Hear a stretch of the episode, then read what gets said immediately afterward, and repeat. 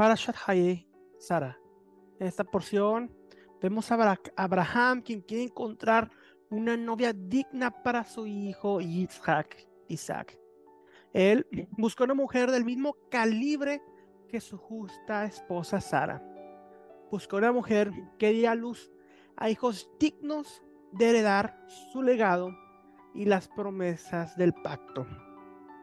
La búsqueda de la novia de Isaac cuenta un capítulo importante en la historia del Mesías en el que Rebeca se convirtió en una de las madres del pueblo judío y ascendencia del santo Mashiach. Algunos rabinos interpretan la historia de Isaac y Rebeca como una alegoría sobre Dios y el pueblo judío. Los profetas a menudo describen la relación entre el Señor y su pueblo como la de un esposo y una esposa. Y claramente vemos eh, en Éxodo capítulo 20, cuando se entrega la Torá al pueblo de Israel, esa Torá funge como una tuva, como un contrato matrimonial entre Hashem, entre Dios y su pueblo. En vista de esta metáfora, la muerte de Sara se puede comparar con el exilio, ya que su tienda vacía se puede comparar con Jerusalén. La misión de sacar a Rebeca de Aram y llevarla a la tierra prometida se puede comparar con la redención final cuando el Mesías reunirá a los desterrados de Israel y los conducirá a la tierra. Kibbutz Hagaluyot. Eso de lo que habla el apóstol Pablo cuando dice que al sonar de las trompetas los muertos en Cristo resucitarán y todos seremos llevados con el Mesías a la tierra santa. Y Sheyahu, Isaías 62.5 dice, pues como el joven se desposa con la virgen, se desposarán contigo tus hijos y como el gozo del esposo con la esposa, así se gozará contigo el Dios tuyo. Jeremías 33:11 dice, voz de gozo y voz de alegría, voz de novio y voz de novia, voz de los que dicen dar gracias a Hashem de los ejércitos, porque Hashem es bueno, porque para siempre su misericordia. Además, como novia de Isaac, Rebeca simboliza la novia del Mesías. Y aquí Isaac representa al Mesías de diferentes formas. Isaac es la simiente de Abraham, esa simiente prometida.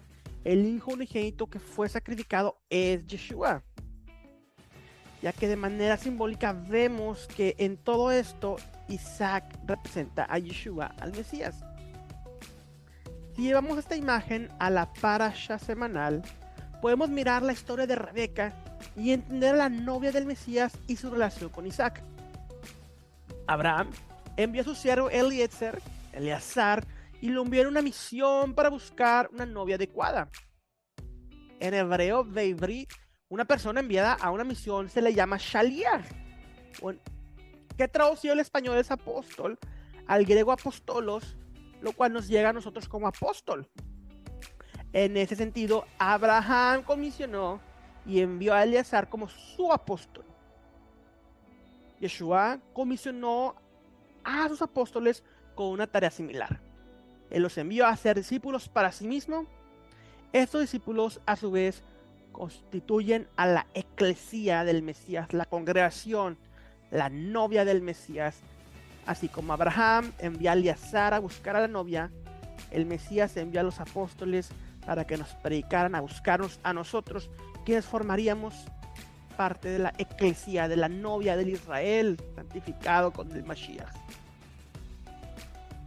Cuando Génesis 24 se lee bajo esta luz, se convierte en un capítulo para evangelizar y transmitir las buenas nuevas del Malhut Hashemayim, del reino de los cielos. El Mesías mismo también funge como Shaliach de Dios, enviado por el Padre para proclamar el Evangelio del Reino. En el Evangelio de Juan, Yeshua le recuerda repetidamente a sus discípulos que fue el enviado con el Padre.